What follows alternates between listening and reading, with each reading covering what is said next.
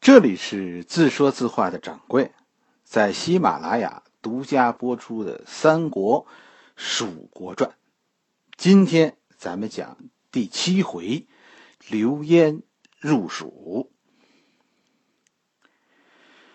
上一回咱们讲完了西简，是吧？这一回咱们开始讲第二个人物刘焉。刘焉提出的废史立木。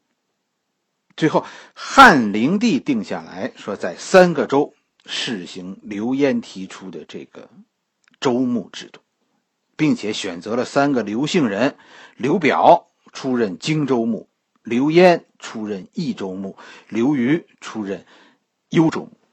这三个州当时都是局势比较平稳的，而且都是属于呃相对来说远离中央的地区，就相对比较偏远的地区。哎，在这样的地区试行州牧制度，这三个州牧将都有一个三重的身份。哎，州牧是什么呢？一个州牧将接管太守的职务，就管理这个州的文官。州牧的第二个身份呢，就是将将接替军区司令的这个职务，统一管理这个区域内的军队。第三个职务很重要，这三个人。都将被封侯。封侯这件事其实是有着特别重要的意思的，什么意思呢？封侯其实就是一种表示，这三个区啊是特区，它归皇帝直接管理，它不归所谓的三公管。这样，这三个人就就厉害了。皇帝现在其实是准备带着他的这个叔叔和兄弟们，现在要要重振大汉基业。当时大家没有注意到，汉朝实际上因此而分裂了。从领土上，国家现在分出三个特区去。更重要的是，人心突然一下子就发生了一个一个微妙的变化。咱们以前讲过是吧？汉朝，汉朝也是有宪法的。汉朝的宪法就是汉高祖刘邦当年那个毒誓：“白马盟誓，非刘不王，非公不侯。有违此事，天下共诛之。”这句话其实是很有含义的。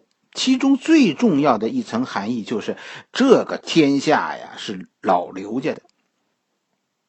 可是。这个周穆制度，是吧？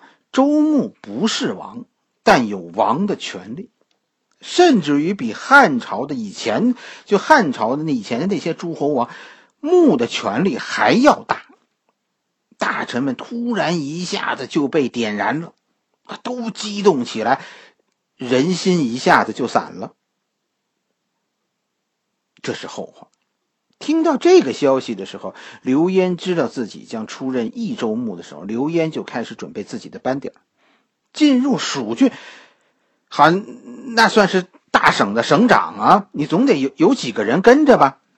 当时跟着刘焉进入益州的主要其实就两个人，一个是大儒，是吧？就是那个那个绵阳人算命的那个董福，另一个后来是武将，但这个时候还是文官。八郡人赵伟、董福的事儿，咱们上一回我记得讲过了，是吧？这个赵伟，你记住他，以后啊，他将影响蜀国的历史。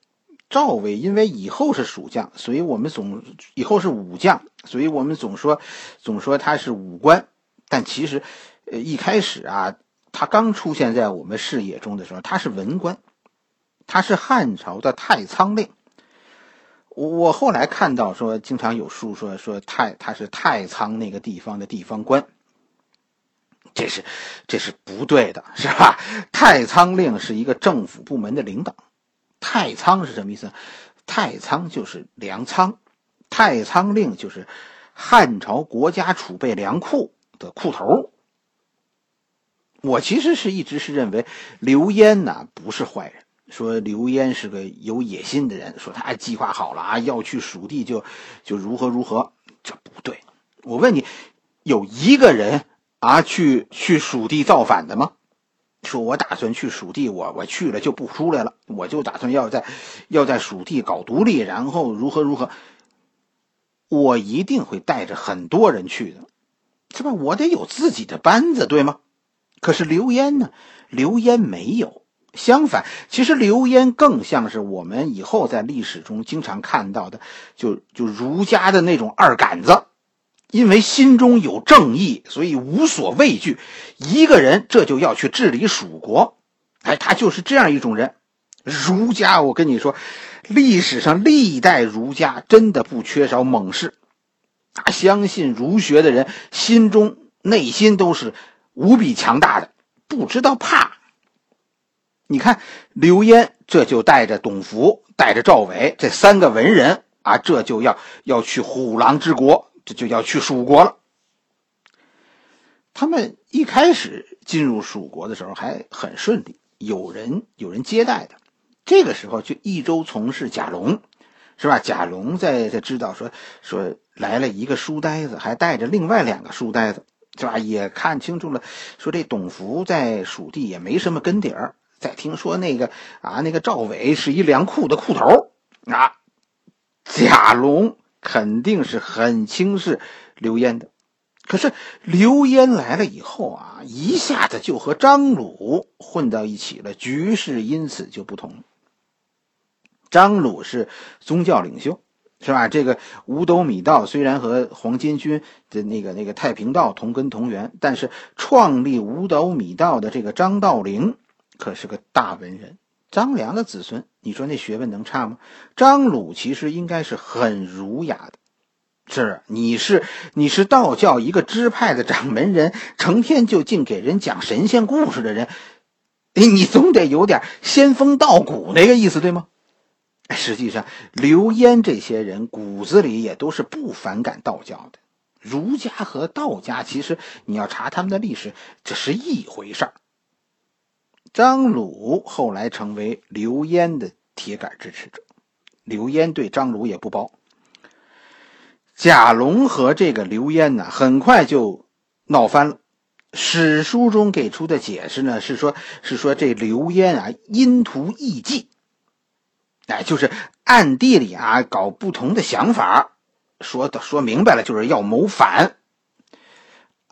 是贾龙向中央报告说刘焉要谋反，刘焉呢是这个这个理由，这个这个原因或者这个证据是什么呢？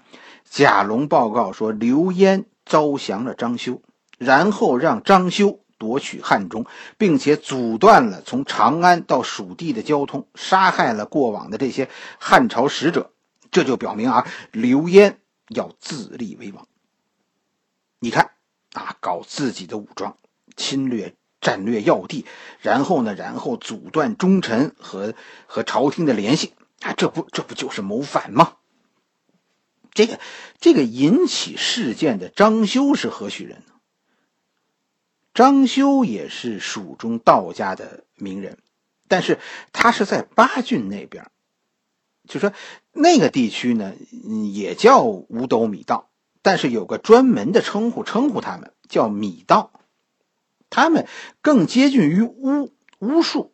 张修有个有个专门的称呼，叫什么叫鬼师，老师的师。张修和这个张鲁。其实是蜀中道教的两派人，张鲁算是温和派的，张修是激进派的。张修参加了黄巾起义，他和马相就是说谁先谁后，其实咱们说不清，甚至一般都认为呢，说说张修其实更早，是吧？只是只是张修活动的范围小，都在巴郡，在深山之中，所以呢，他的影响没有马相那么大。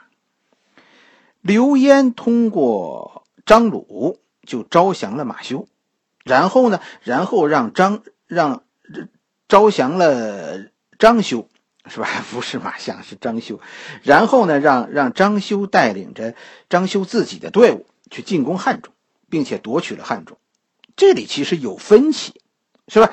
刘焉说的和这个贾龙说的不一样。刘焉说呢，说自己打汉中是因为汉中阻断了。交通，而贾龙说呢？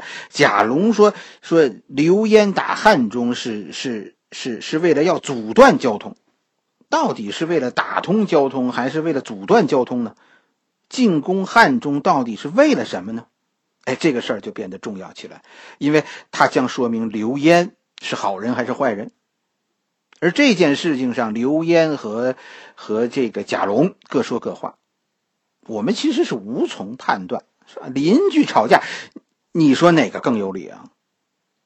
但是，我个人是倾向于刘焉说的这个话是真话的。为什么这么说呢？有两个理由。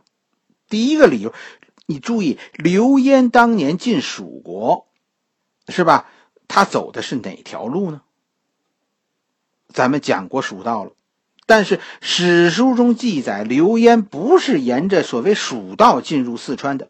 刘焉很奇怪，他先是到自己的侄子刘表家住了一段时间，然后呢，然后从荆州进入四川。也就是说，应该说是走水路的。所以，这个汉中在当时可能真的是不通的。如果汉中是通行的，刘焉按照正常的做法，应该是从从汉中进入蜀西蜀。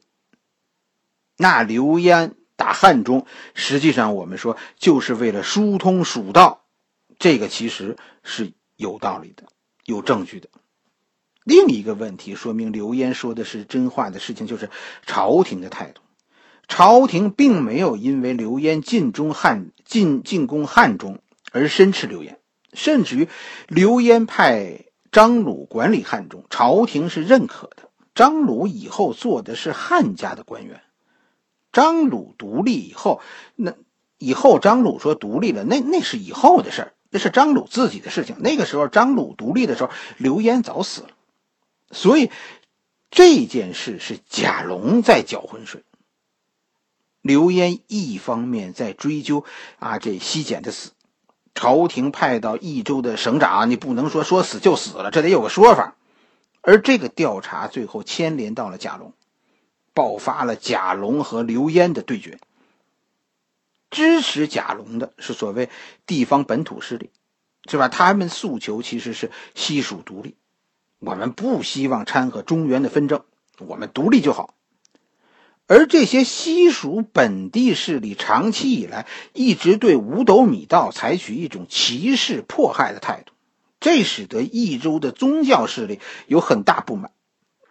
在斗争中，他们就选择和西蜀的儒家势力结成同盟，共同对付这些本土势力。所谓地主豪强，这就是人们说这段历史时候常提常提起的叫叫儒道同流。儒道同流的前提是两个，一个是有人撑腰，刘焉，刘焉代表汉朝政府，现在支持儒和道；另一个就是有强大的敌人，这个敌人就是所谓西蜀的地主豪强，贾龙代表的这帮人。贾龙最后最后失败了，是吧？蜀人自己分裂了，外部势力现在也不支持贾龙，荆州。你看蜀地的几个外部势力，影响蜀地最大的几个几个外部势力，荆州现在荆州牧刘表，刘表和刘焉是同一批的州牧，是吧？他怎么可能支持有人来反对刘焉呢？西凉，西凉的马腾，你说，你说你没实力，马腾怎么肯帮你呢？是不是？帮你的前提是你能打胜，然后我会分到好处。现在。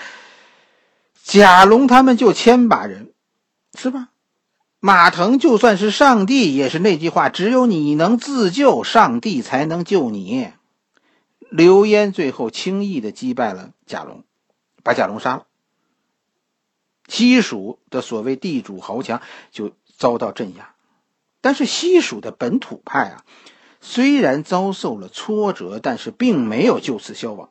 只是说暂时不说话了。作为一股政治力量，他们进入一个什么呢？蛰伏期，等待着新的宿主。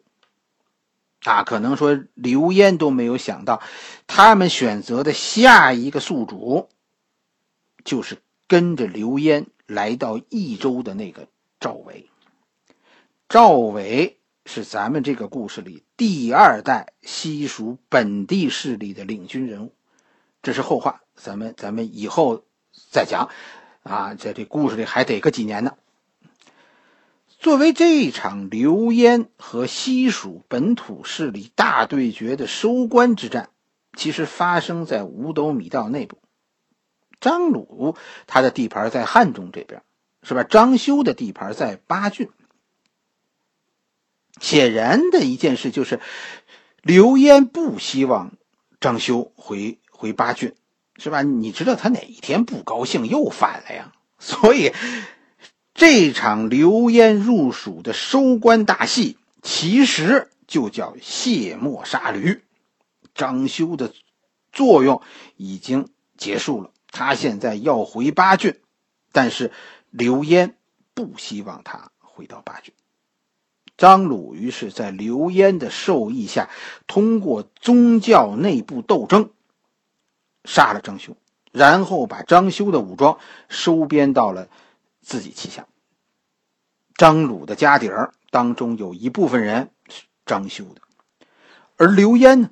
刘焉为了表彰张鲁，向朝廷举荐张鲁出任汉中的领导，因此张鲁得以在汉中建立一个宗教国家。从此，张鲁和刘焉成为一个整体。张鲁这边叫东川，是吧？刘焉那边叫西川。但是你听好，这两拨人其实都是益州人。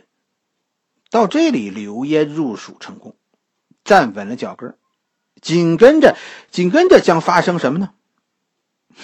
对，刘焉一旦在蜀站稳，下一步就是谋求从西川走出去，用蜀人的力量解决。天下的问题，蜀人会会跟着他走吗？我们等着瞧。好了，我们这一回的故事就先讲到这里，下一回我们继续。